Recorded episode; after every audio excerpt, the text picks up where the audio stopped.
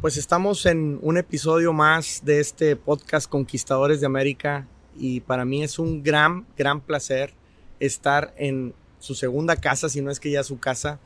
Eh, estamos en Miami con Andrés Ramírez, mejor conocido como Pipe. Pipe, un amigazo, tenemos meses de conocernos, pero tienes una historia increíble que te agradezco muchísimo que estemos aquí para contarla. Gracias, mi querido mundo. Sí, como tú lo mencionas, pues por acá en Estados Unidos, aquí en Miami, yo creo que ya es casi mi primera casa. Llevo ya 20 años y no, gracias a ti por este maravilloso recorrido que, que estás haciendo, que lo vi nacer y muy complacido de estar aquí contigo compartiendo. Pipe, pues para empezar y, y, que la gente te conozca, quién eres, de dónde vienes, dónde naces, etcétera. Claro que sí, amigo. Pues mira, nací en Cali, Colombia, en el año 75, eh, y me vine para acá en el 2001. Allá en Cali, digamos que viví toda mi infancia, la época del colegio y los primeros años de recorrido pues de, negocios. Eventualmente llegué al, en el 2001 acá a la ciudad de Miami. Eh, fue pues, es como mi, mi parte del pasado, pues, de, ciudad de nacimiento y eso. ¿Y qué, hacían tus papás? ¿Estudiaste en, Cali? Eh, eh, ¿A qué te dedicabas? ¿O viviste siempre en Cali antes de venir acá? Siempre en Cali antes de venir acá, el mundo. Eh, mi papá fue una persona que se dedicó al negocio de los carros. Murió muy joven, lo mataron en Cali. Cali fue una ciudad muy violenta, como tú sabes, en un tiempo por todo este tema de, del narcotráfico fue como la primera gran pérdida y gran enseñanza que me trajo la vida. Estaba muy chico yo, un año y medio, un año y tres meses, eh, la cual después ahora en la historia pues, pues entenderás también el impacto que hubo ahí, pero, pero fue una gran inspiración a través de sus hermanos y sus primos que me contaban mucho sobre él y las fotos que yo veía. Y se, como te digo, construyó un negocio de lo que eran vehículos eh, muy joven. Y mi mamá eh, pues fue una mujer que en ese momento estaba jovencita, ya se casó con mi papá a los 16 años, pues salió, de su casa. Eh, mi abuelo era un señor ganadero que también fue muy influyente en, como, como, como figura de padre en mi vida. Y pues mi mamá, básicamente cuando sucede esta pérdida, pues empieza también como esa batalla con la vida, pues por estar viviendo muy joven, una situación 19 años en viuda, con un niño de un año y wow. cachito. Claro. Entonces, por ahí empieza pues, eh, eh, pues todo este recorrido. Una de las cosas que yo me he encontrado platicando con gente como tú, empresarios latinos, etcétera, veo mucho la figura de una mujer siempre atrás de nosotros. Muchas veces la esposa eh, obviamente las mamás también juegan un rol increíble y muchas veces no tienen el reconocimiento que se merecen. Correcto, y, yo te diría, ah, hoy en día y como nos conocemos o en el contexto que me conociste, pues me hablan de los hábitos que llevo y ya entraremos en detalle ahora de eso, pero creo que eso tuvo bastante influencia, o sea, la situación que se le presenta a mi mamá, pues ella adopta una posición muy fuerte ante la vida lo cual a veces yo lo expreso como que era una especie de régimen militar en mi casa, pero creo que eso me dio bases, o sea, una mujer pues que, que, era exigente obviamente en todos los sentidos y sencillamente eso me creó unas bases muy sólidas, o sea, era estricta en que todo tenía que estar organizado en la casa, en, en que los horarios de la comida eran los horarios de la comida, o sea, una cantidad de cosas que al principio como niño tal vez eh, eh, se veían fuertes, pero que yo digo hoy en día, y como tú dices, un gran reconocimiento obviamente a, a esa parte, porque creo que esa base fue fundamental para tener los hábitos que tengo hoy en día. Y sí, total, eh, las mujeres detrás de escenas, y también lo digo por mi ex esposa, que la, la, la madre de mi hijo, pues que cuando hay una mujer ahí respaldando esa, esa labor, pues definitivamente es al final algo de lo que yo creo que más influye en nuestra vida. Claro. Y, bueno, yo tengo la fortuna de conocer tu tierra, Cali. Eh, los últimos años hemos distribuido o representado una fábrica eh, eh, de allá. Una de las cosas que me llamó mucho la atención, más que la ciudad físicamente, que tiene su, su es bonita, es diferente, es pintoresca, pero lo que más me gustó fue la gente. E, eso fue lo que nos enamoró a nosotros y decidimos trabajar con esa fábrica.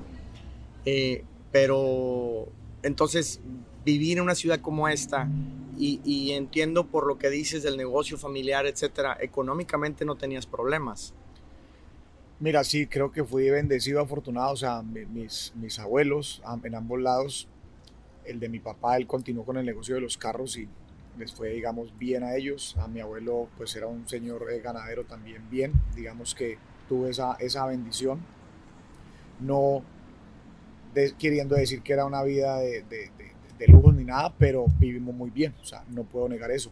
Em, ¿Y entonces qué te saca de Colombia? Porque eh, eh, alguna vez escuchaba a alguien decir, es que ¿para qué te vas de México? Que sí, aquí puedes vivir como rey si tienes un muy buen ingreso, ¿no? Entonces quizá en Colombia era algo similar. ¿Y qué te hace salir de Colombia? Fíjate que yo, me, y yo, y yo mismo decía, de aquí de Cali no me voy, mucho por lo que tú dices, o sea, para mí Cali es una ciudad, o sea, la gente es... Yo estaría tomando luladas todos los días. Es muy folclórica, eh, hay un ambiente divertido, eh, hay un ambiente tranquilo en la forma de ser de las personas. Y lo que sucede es que cuando yo inicio negocios, yo me gradué del colegio, me voy a trabajar con uno de mis tíos en el negocio de los vehículos importados. ¿Qué estudiaste, Pipe? Estudié comercio, bueno, estudié comercio exterior, están trabajando, pero graduándome del colegio, inmediatamente mi mamá me dice que me vaya a trabajar con uno de mis tíos porque en, esas cosas de que escoger la carrera uno no quede registrado en, esa, en, esos primeros seis meses después de graduarme. Entonces mi mamá me dice, oye, vete a trabajar con uno de tus tíos, no te vas a quedar aquí eh, de vago en la casa. Entonces me voy a trabajar con uno de mis tíos que estaba en el negocio de los vehículos importados. Em, después entro a estudiar comercio exterior, pero claro, entro en este, y esto estamos hablando del año 94, ahí la ciudad ya sí que se está empezando a colocar más pesada con todo este tema de lo que sucedía ya, o sea, el tema del narcotráfico empezó a penetrar mucho en, la sociedad. Entonces, pues tú lo veías en la calle, o sea, desde niño uno veía, o sea, cuando veías a alguien con muchos escoltas, con muchos barulas, como dicen ustedes, pues ya eso sabías en la cabeza que era algo relacionado con, con mafia, con narcotráfico. Entonces se fue penetrando eso y yo en ese negocio de los vehículos, pues definitivamente te digo, no había forma de que no conocieras el uno del otro porque te compraban vehículos. Claro. Así de sencillo. Aparte yo joven y, y, tal vez poseído por ese momento de, que me gusta la fiesta y todo esto, termino montando un antro, una discoteca. Entonces, Uy. ya te podrás imaginar, y, de música electrónica, entonces ya te podrás imaginar que en ese momento empieza, eh, eh, o sea, empieza en mi vida una cantidad de cosas que yo no me daba cuenta, pero me estaban colocando en riesgo eh, mi vida. Entonces, al final, para responder a tu respuesta, la razón por la cual me muevo, literalmente me muevo por un tema de seguridad. A mi tío socio de la discoteca era un tío joven, o sea, más parecía un primo, pero era un tío, el hermano menor de mi papá. Lo matan. y yo termino viajando a Miami, afortunadamente yo tenía un negocio de partes de que eh, exportábamos desde aquí, desde Miami hacia Colombia y algunas otras partes, partes de computadores, okay. que tenía con un socio. Y, y por ese negocio, digamos que estaba organizado un poco en Miami, o sea, había sacado una visa de negocios, pero yo decía, a Miami, o sea, a Estados Unidos no me voy a ir a vivir, no me voy de Cali ni por nada. Era para no tener problemas a la entrada. Exactamente tenía, eh, tenía un apartamento, tenía un carro, teníamos una oficina. Entonces ese negocio estaba yendo muy bien. Entonces cuando sucede esto de mi tío, pues realmente fue una decisión también, primero, por un tema de seguridad, como te digo, y segundo, pues sí había algo, no era como llegar de cero, sino que ya había una base y decido venirme. Eso sucede finalizando el año 2001. Llego acá a Miami, pues ya muy familiarizado como yo creía, con el tema Miami porque venía por ese negocio y me quedaba periodos de un mes, dos meses, regresaba a Colombia, volvía, me quedaba un mes, dos meses, entonces sí sabía moverme en la ciudad, tenía ese negocio, pero bueno, después obviamente también empieza la fase de, de adecuación acá. Pues qué difícil que pierdes a tu papá y después a tu tío. Eh, eh, es complicado, ¿no? Todos tenemos una historia de por qué salimos de nuestro país, pero pues esta quizá no es la más bonita, ¿no? O sea, tiene que ser muy duro y, marcar.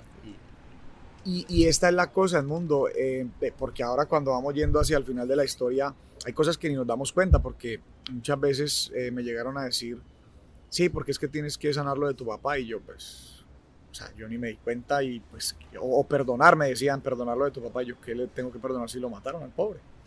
Y cuando sucede lo de mi tío y empiezan a suceder muchas situaciones de amigos y conocidos también de muertes, eh, definitivamente es algo que fue como endureciendo mi corazón en el sentido de ponerme fuerte y frío ante esas cosas en protección.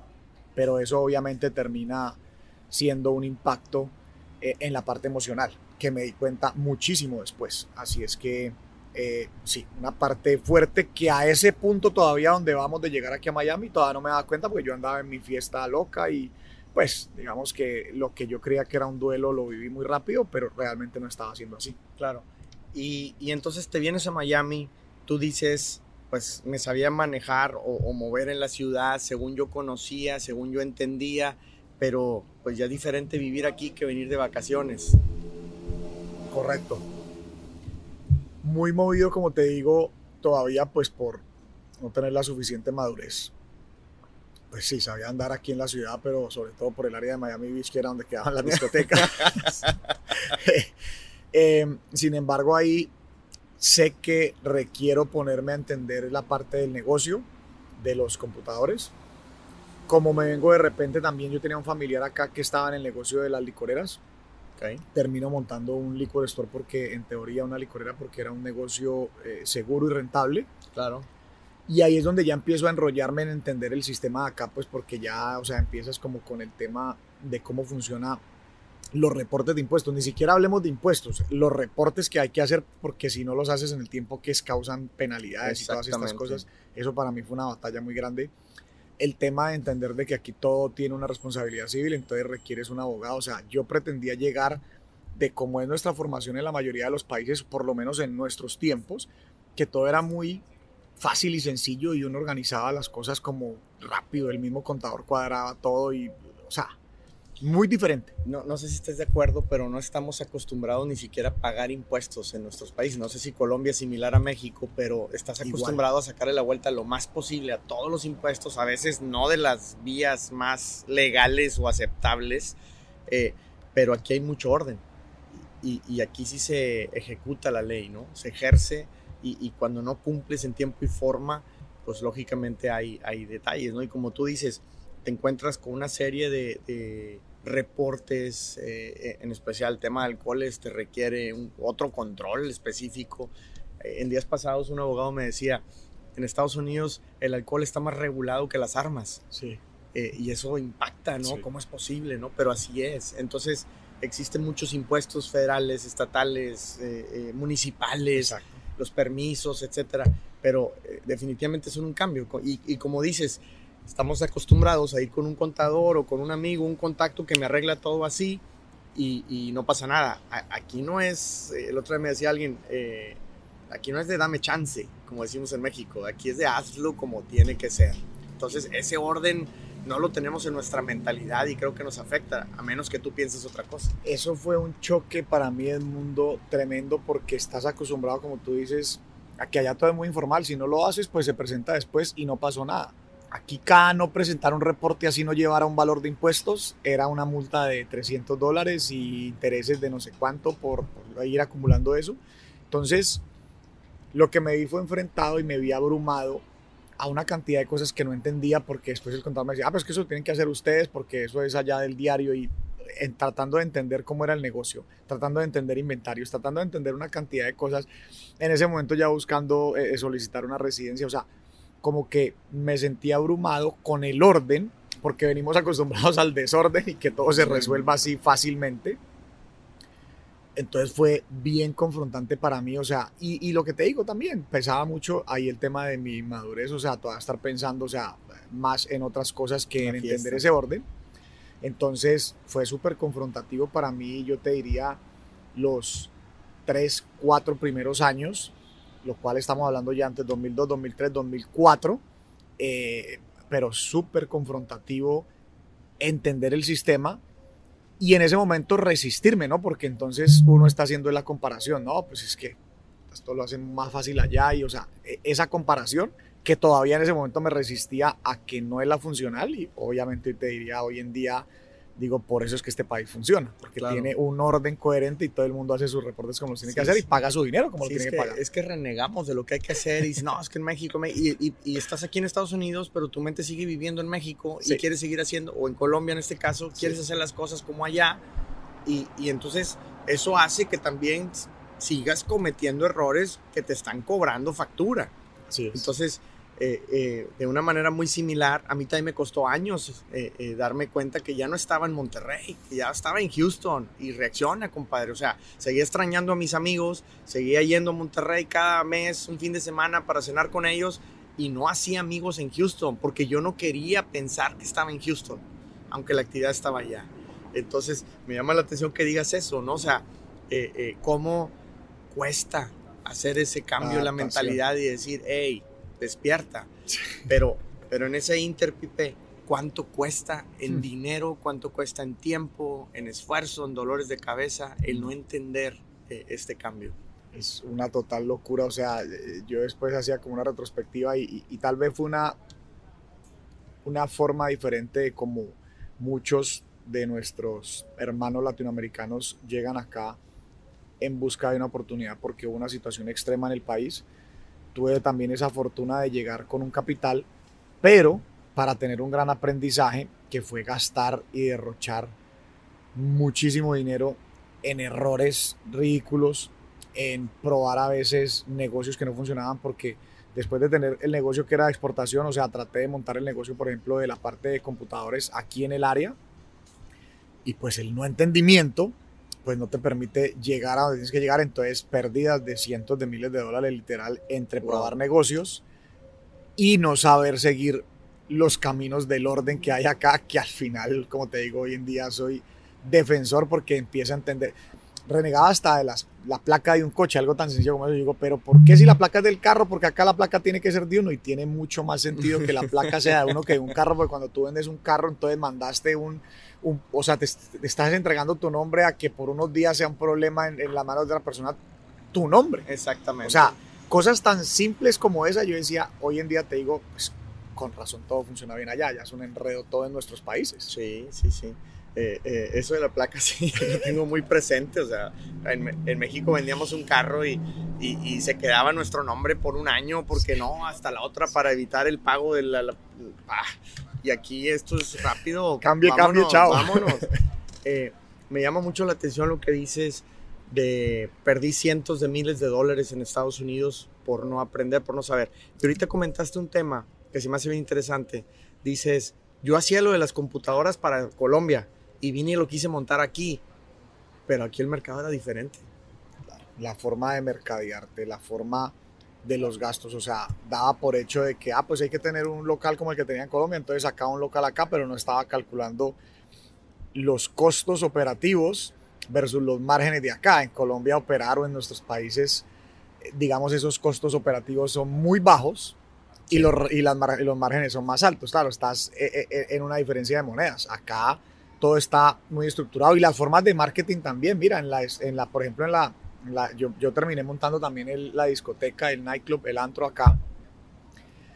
Y hasta el día, o sea, ocho días antes de abrir la puerta, a mí me estaban preguntando por los promotores. Yo decía, ¿eso qué es? Nosotros en Colombia hacemos mercado por publicidad y ya. Y ocho días antes estábamos metiendo, estábamos metiendo con un socio un sitio que nos estaba costando un dineral y no teníamos idea del sistema como se mercadeaba. O sea, a ese momento yo no sé si le prestaba tanta atención a lo que era el mercadeo porque esa es otra. En nuestros países nos acostumbramos o en nuestras ciudades donde nacemos a que todo lo podemos hacer tan orgánicamente porque nos vamos criando y conociendo las personas con las que necesitamos hacer negocios. Entonces cuando te mueves tantito de, geografía y tienes que verdaderamente implementar lo que es mercadeo, pues ya te vuelves loco y te pierdes. Entonces para mí fue durísimo y no lo entendí con esos negocios, o sea, perdí, perdí, perdí.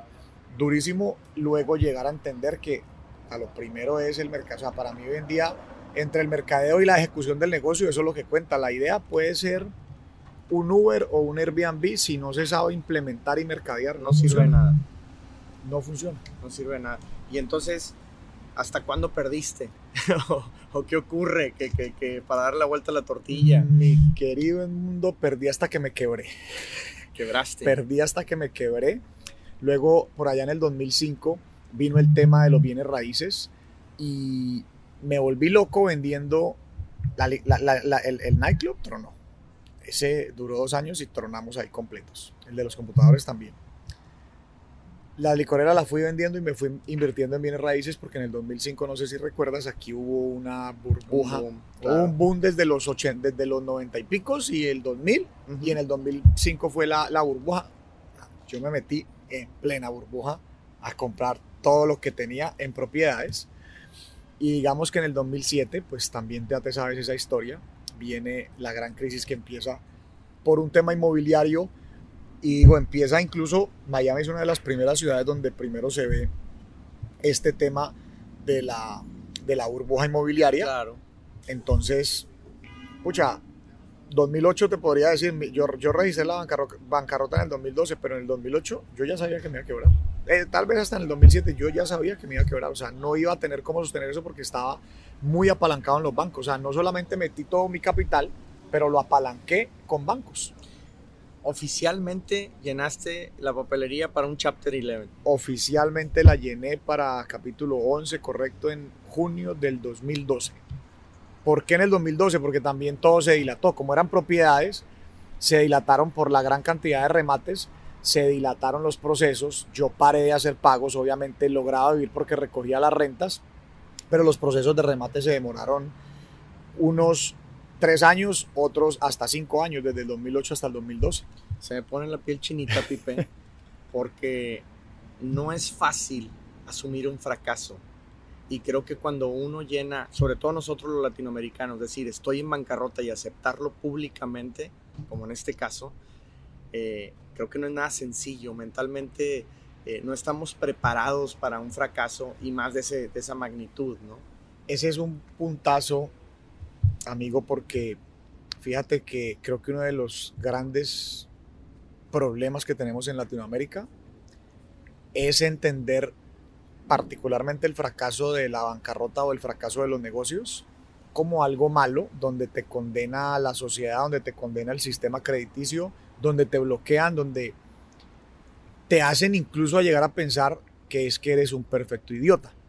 Yo tuve la fortuna que al momento que empezaba esta situación de los bienes raíces, me empecé a involucrar en temas de liderazgos. Por la razón que te quieras inventar, a mí me proponen un negocio de tecnología, o sea, me muestran unos, unos, unos aparaticos de tecnología que siempre me ha gustado mucho, pero detrás de eso era un tema de redes de mercadeo donde lo que principalmente hacían era eh, enseñar liderazgo y desarrollo personal.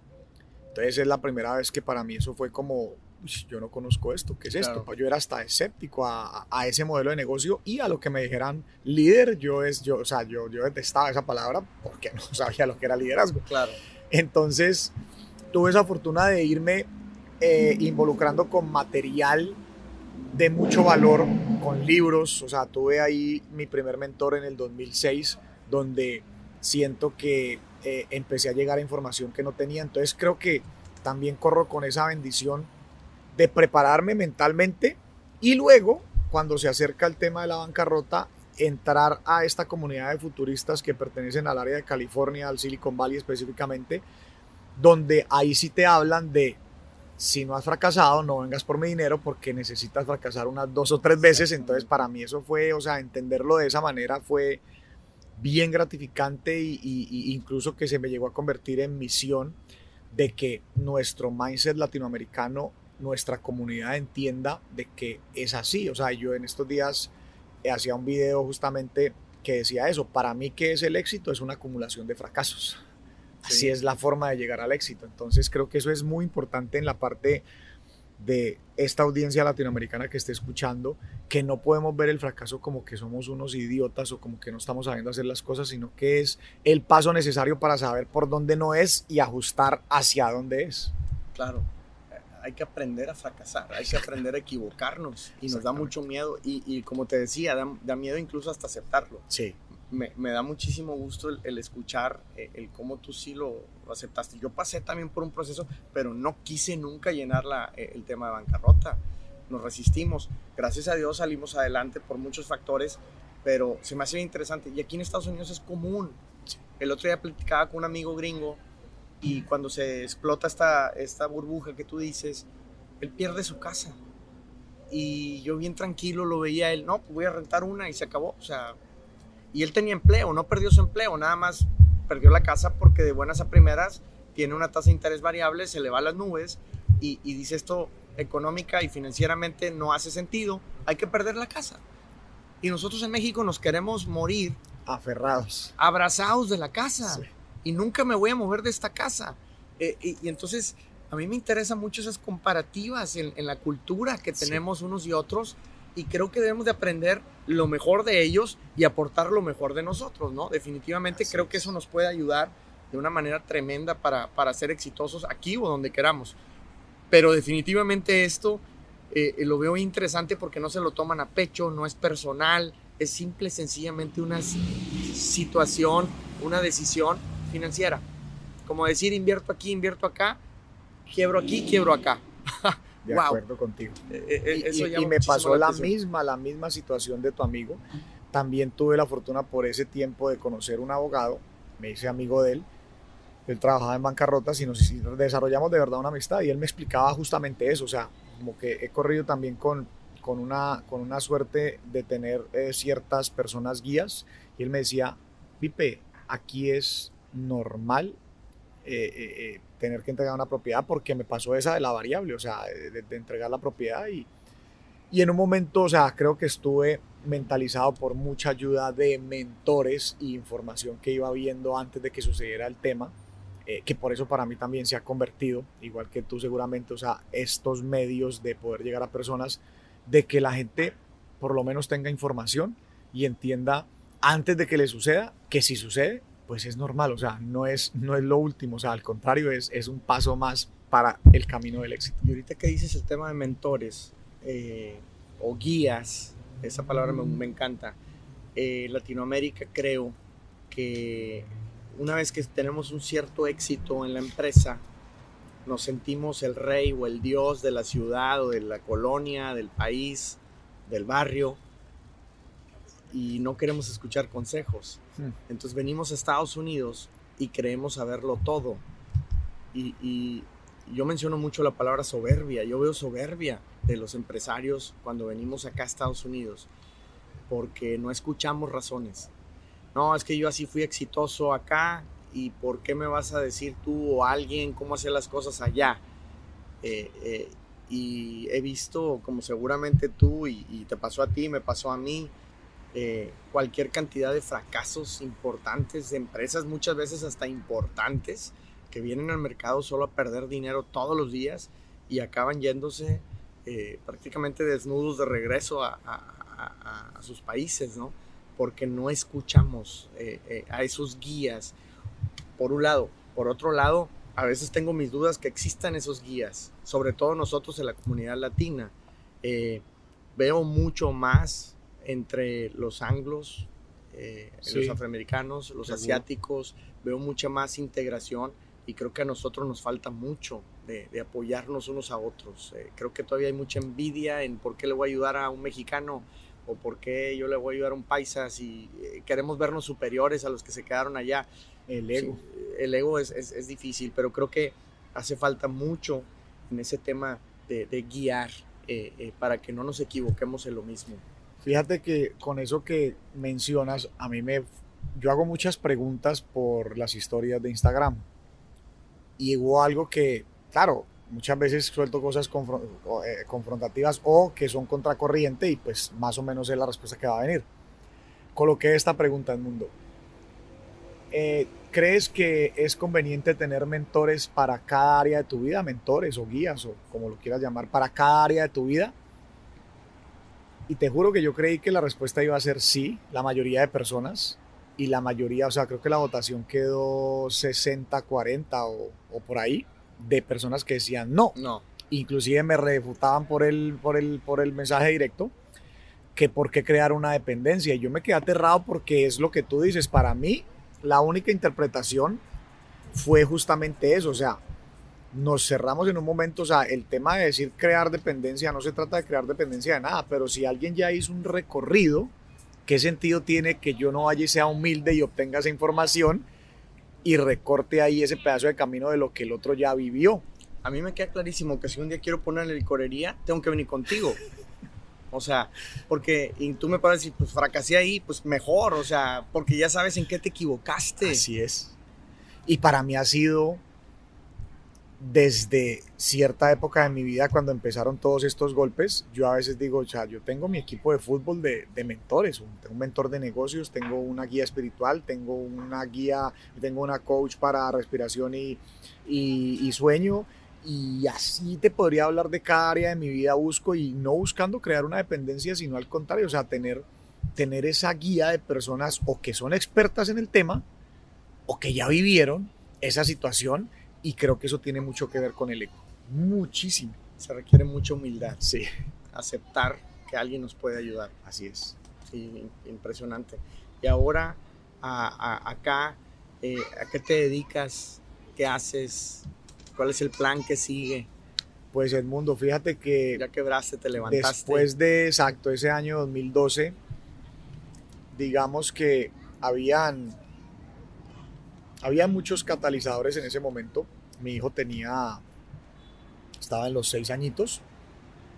Eh, pues el tener una, una familia, una esposa, un hijo, responsabilidades, hay cosas que se pudieron ir en la bancarrota, pero cosas que no porque eran dineros de, de mi mamá, de mis hermanos, o sea, o sea, no era, e, eso no, no, es como decir, ay, esto lo meto en la bancarrota y ya no. Entonces, fue una bancarrota no en ceros, una bancarrota en menos X valor. Entonces, eso me movió rápidamente a hacer algo. Yo dije, bueno, yo sé ya algo de bienes raíces porque ya aquí fracasé en esto. Pues vamos a tomar esa experiencia, vamos a tomar todo lo, el aprendizaje para aplicarlo hacia otras personas. Entonces ahí inicié, eh, reseteado como te digo, desde menos X, eh, una nueva vida. Ahí también ya venía acumulando mucha información de estos temas de liderazgo, buenos libros, eh, mejores hábitos, porque tuve muy malos hábitos por el tema de las discotecas, alimenticios, todo esto, muy malos hábitos, sobrepeso, etc. Y ahí llega para mí, o sea, entre querer desarrollar el negocio de bienes raíces, me hago agente de bienes raíces en ese momento, pues yo lo hacía para mí, para unos amigos. Eh, empiezo a recibir información de esta comunidad específica que te digo, Silicon Valley, de lo que es eh, futurismo y biohacking. Y eso es un cambio de mentalidad muy fuerte, o sea, un giro muy grande en mi vida. Sin embargo, todavía sigue ahí esa ancla de la fiesta, o sea, ya no tenía yo los negocios, pero claro, mi contexto de vida, o sea, conocía a los dueños de otras discotecas de aquí de la ciudad, entonces seguía en eso y, según yo iba ya a encaminarme hacia el éxito sin dejar esa parte que para mí fue un, un, periodo, sin, sin, satanizar y juzgar a nadie, para mí fue un periodo bien oscuro porque terminó afectando y, y llevándome incluso a un divorcio. Entonces, arranco el tema de los bienes raíces, de ahí me, me prendo eh, rápidamente consigo unos clientes, personas muy adineradas, que incluso más allá de hacer los flips, que son la compra, restauración y venta, ah, hicimos unos proyectos de construcción, desarrollamos un par de casas y, y townhouses, em, comprábamos terrenos y los vendíamos ya con su plan de, de, lo que se podía eh, construir ahí. Entonces fue, un, fue también, después de vivir ese, ese momento crítico, que hablaban que iba a ser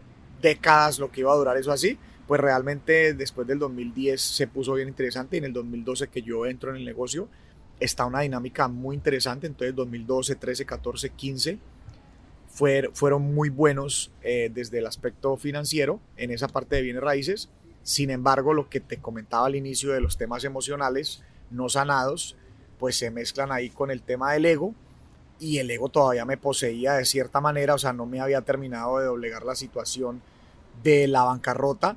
Entonces, sin darme cuenta, todavía voy ahí medio blindado por el ego, eh, lo cual termina en, eh, como te digo, en, el, en, un divorcio y en un tema de salud de que me sacan un tumor del canal de la médula espinal. Eh, eso fue en el 2018. Wow. Entonces, pues de esa manera voy, eh, obviamente sí ahí ya dándome cuenta de todos estos temas emocionales, lo que te decía del biohacking, que pues tú lo conoces, pero para la audiencia que tú tienes y se entienda, pues es una persona que toma control de su biología. O sea, yo tuve afectada mi salud por malos hábitos. Eh, empiezo a entender eso por medio de aparatos de tecnología que se puede uno tomar mediciones por medio de alimentarme bien, por tener buenas prácticas de meditación.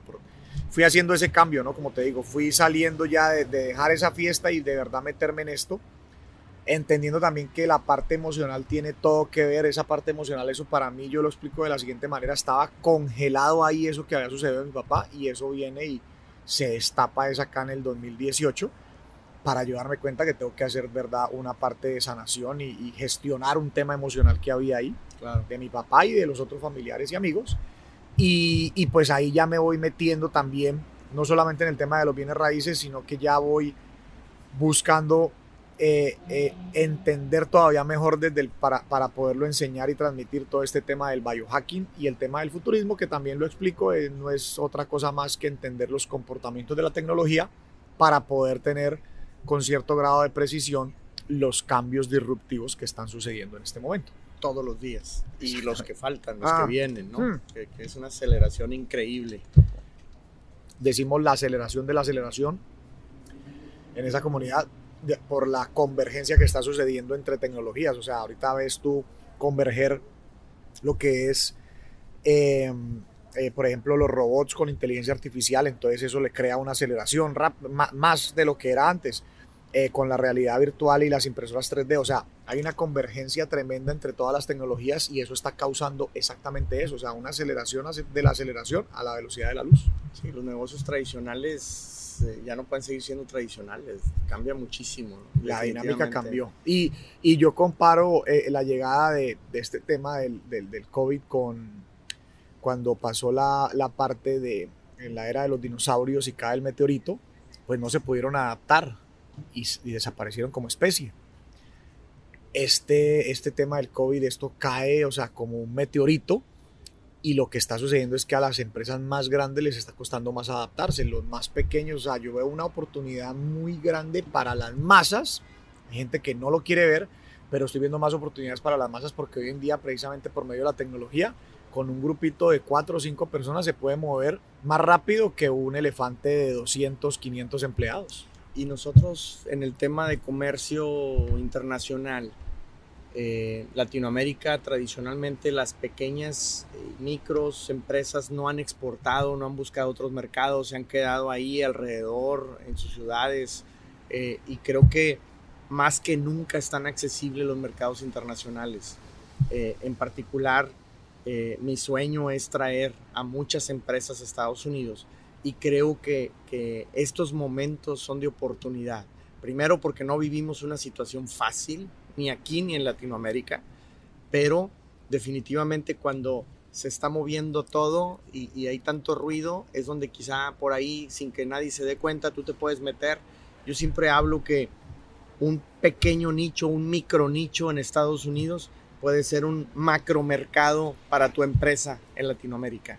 Ah, Entonces, eh, eh, y un micro nicho, quizá no le haces ni cosquillas a esa gran empresa, eh, como tú dices, enorme, que es lenta, que es un gran elefante que difícilmente hace un movimiento y entonces fácilmente le puedes quitar pequeños clientes sin que incluso se den cuenta. O si se dan cuenta, van a preferir que los pier que perderlos que tratar de recuperarlos porque quizá les cuesta mucho moverse hacia la solución que tú ofreces como pequeño. De acuerdo. Y entonces, si llegas a una cierta cantidad de ventas acá, te puede cambiar la vida allá.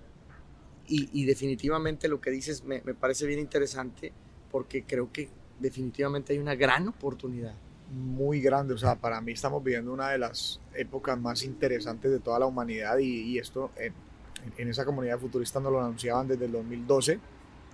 Decían, en el 2020 viene la, la, aceleración de la aceleración. Pues nadie sabía lo del COVID, pero sí se calculaba, como te digo, por los comportamientos tecnológicos, cómo se iba a acelerar todo.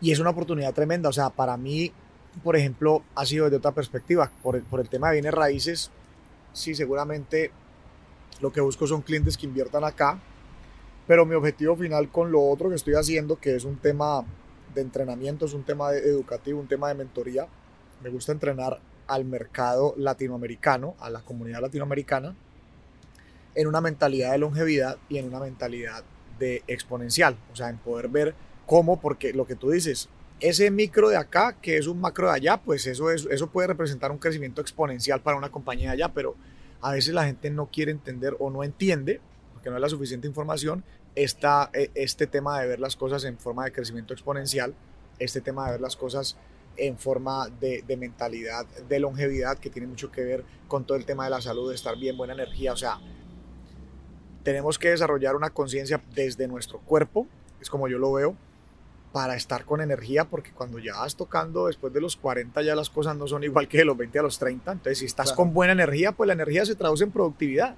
Claro. Y ahí es donde aplica mucho para lo que tú haces con compañías que me parece genial de Latinoamérica, pues que si ya tienen esa mentalidad exponencial, pues puedan desarrollar ese, ese, ese nicho de mercado acá, porque hay oportunidades enormes en este momento, enormes. Me, me llama la atención lo que decías, eh, nos satanizan por traer inversión latinoamericana. Eh, tú que estás acá en Miami, pues Sudamérica le encanta venir y todavía gran parte de México, los artistas, etcétera, es muy famoso Miami por esa inversión, sobre todo en bienes raíces, pienso yo. Eh, y, y, tú como promotor de eso, pues pareciera ser un enemigo de Latinoamérica, sí. ¿no? O sea, eh, quieres sacar el dinero de allá. Así es. Yo me doy cuenta que desde acá puedes hacer muchísimo por Latinoamérica, quizá hasta más si te quedas ahí mismo. Eh, entonces, eh, eh, eh, como tú bien dices, estamos un poco satanizados, pero yo estoy seguro que tú sigues unido a, a tu país, a tu ciudad, a tu familia, Total. a tus amigos, y de cierta manera estás impactándolos desde acá.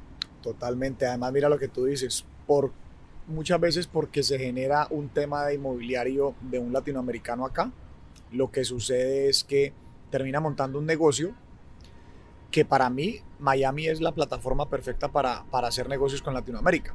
Esto es, o sea, si quieres hacer negocios con Latinoamérica entero, vente a Miami. O sea, entre las ferias que suceden acá, toda la gente que está buscando negocios viene acá para hacer negocios entre los mismos latinoamericanos. O sea, es, claro. es como el punto neutro. Entonces, eso que tú dices, seguro a, en algún momento me han cuestionado, pues porque cuando lo llevo con fundamentos, si miramos en 25 años de la historia de cada país latinoamericano, solamente las monedas se han devaluado. O sea, no hay una sola que se haya revaluado por encima no, del dólar. No. Entonces, es inteligente tener una parte de tu patrimonio eh, eh, en otro lado. Pero a, a, a, la par que eso sucede, lo que pasa es que se abren posibilidades para hacer, como te digo, otros negocios a través de esta plataforma.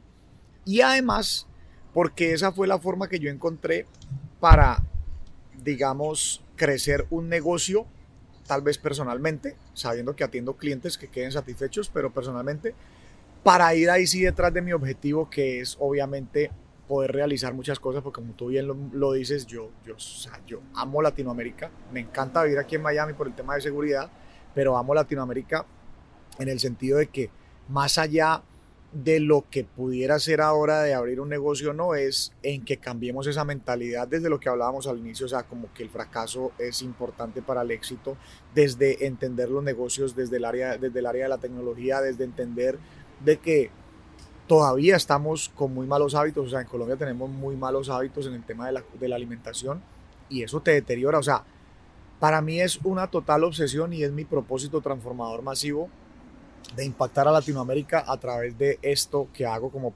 eh, como procesos de entrenamiento, como procesos de educación en estas dos áreas.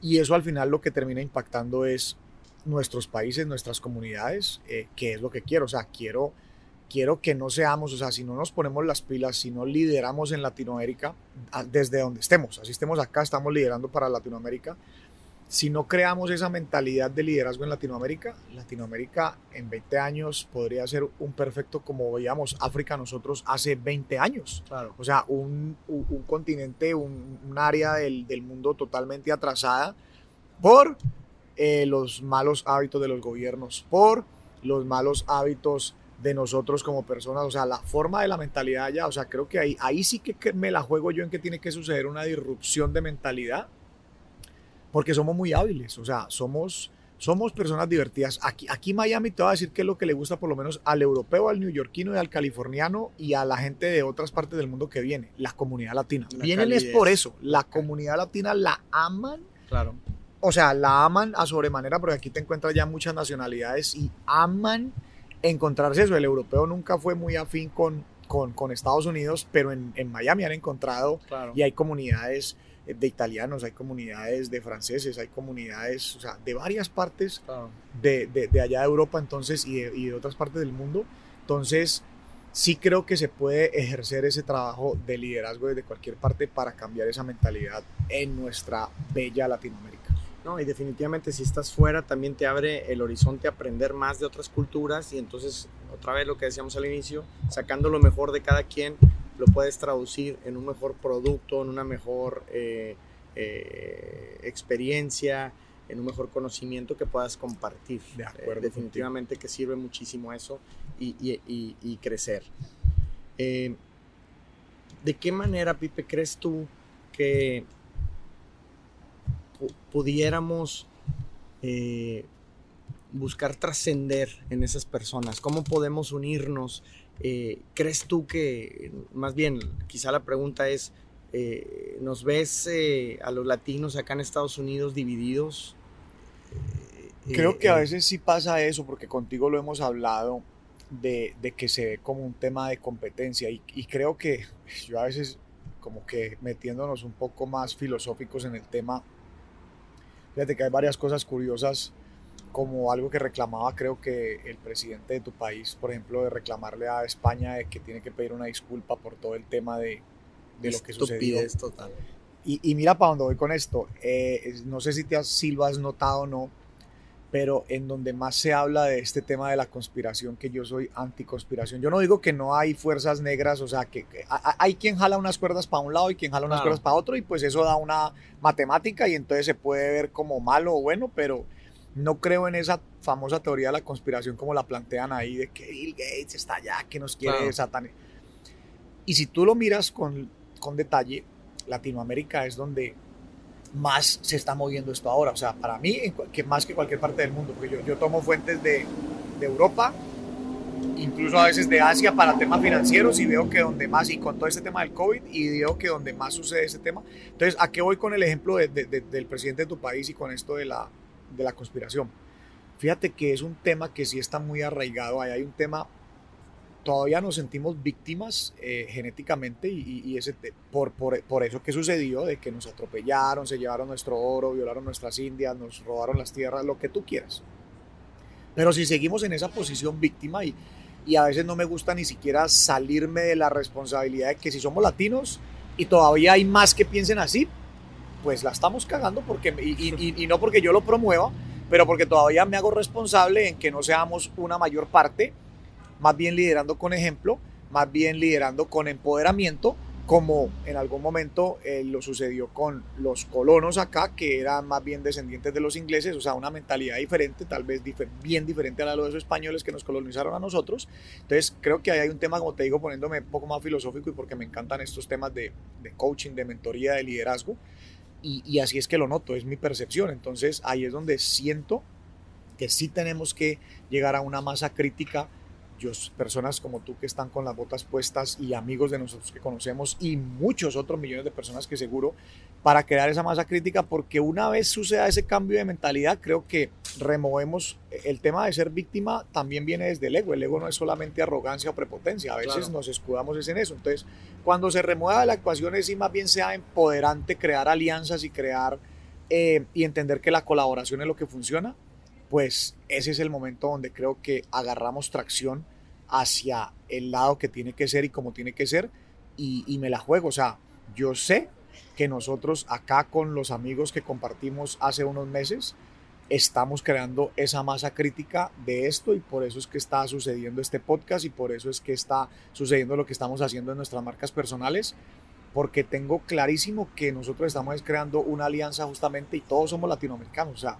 estamos en una mentoría latinoamericana. Claro. Entonces, eh, sé que eso es fundamental y entre más seamos, y, para mí eso es pensamiento exponencial. A, veces la gente se molesta conmigo porque eh, un par por ahí se han molestado porque si usted quién se cree, si usted no tiene ni, ni 100 mil seguidores para decir que va a impactar 100 millones de personas. no, es que yo, yo, yo sí sé que va a llegar a un millón fácil porque si he visto a mis mentores llegar a un millón, sé que va a llegar.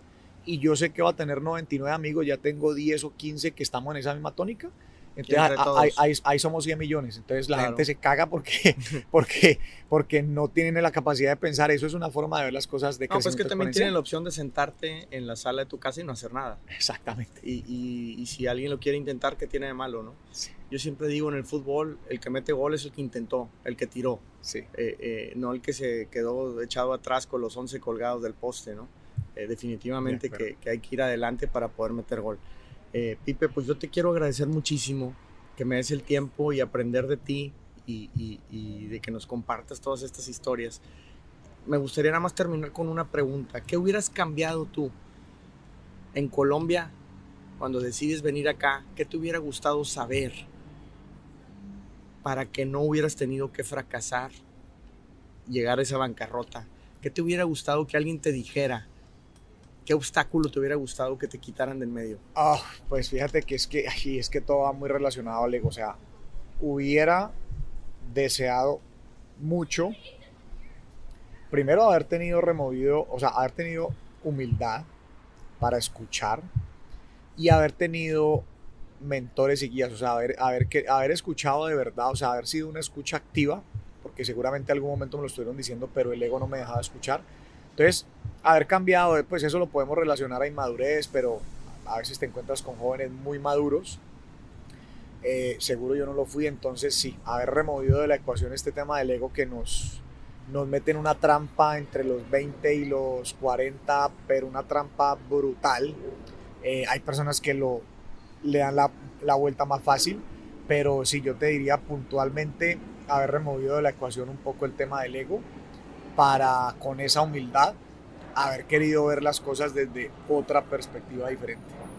Muy bien, muchas gracias Pipe.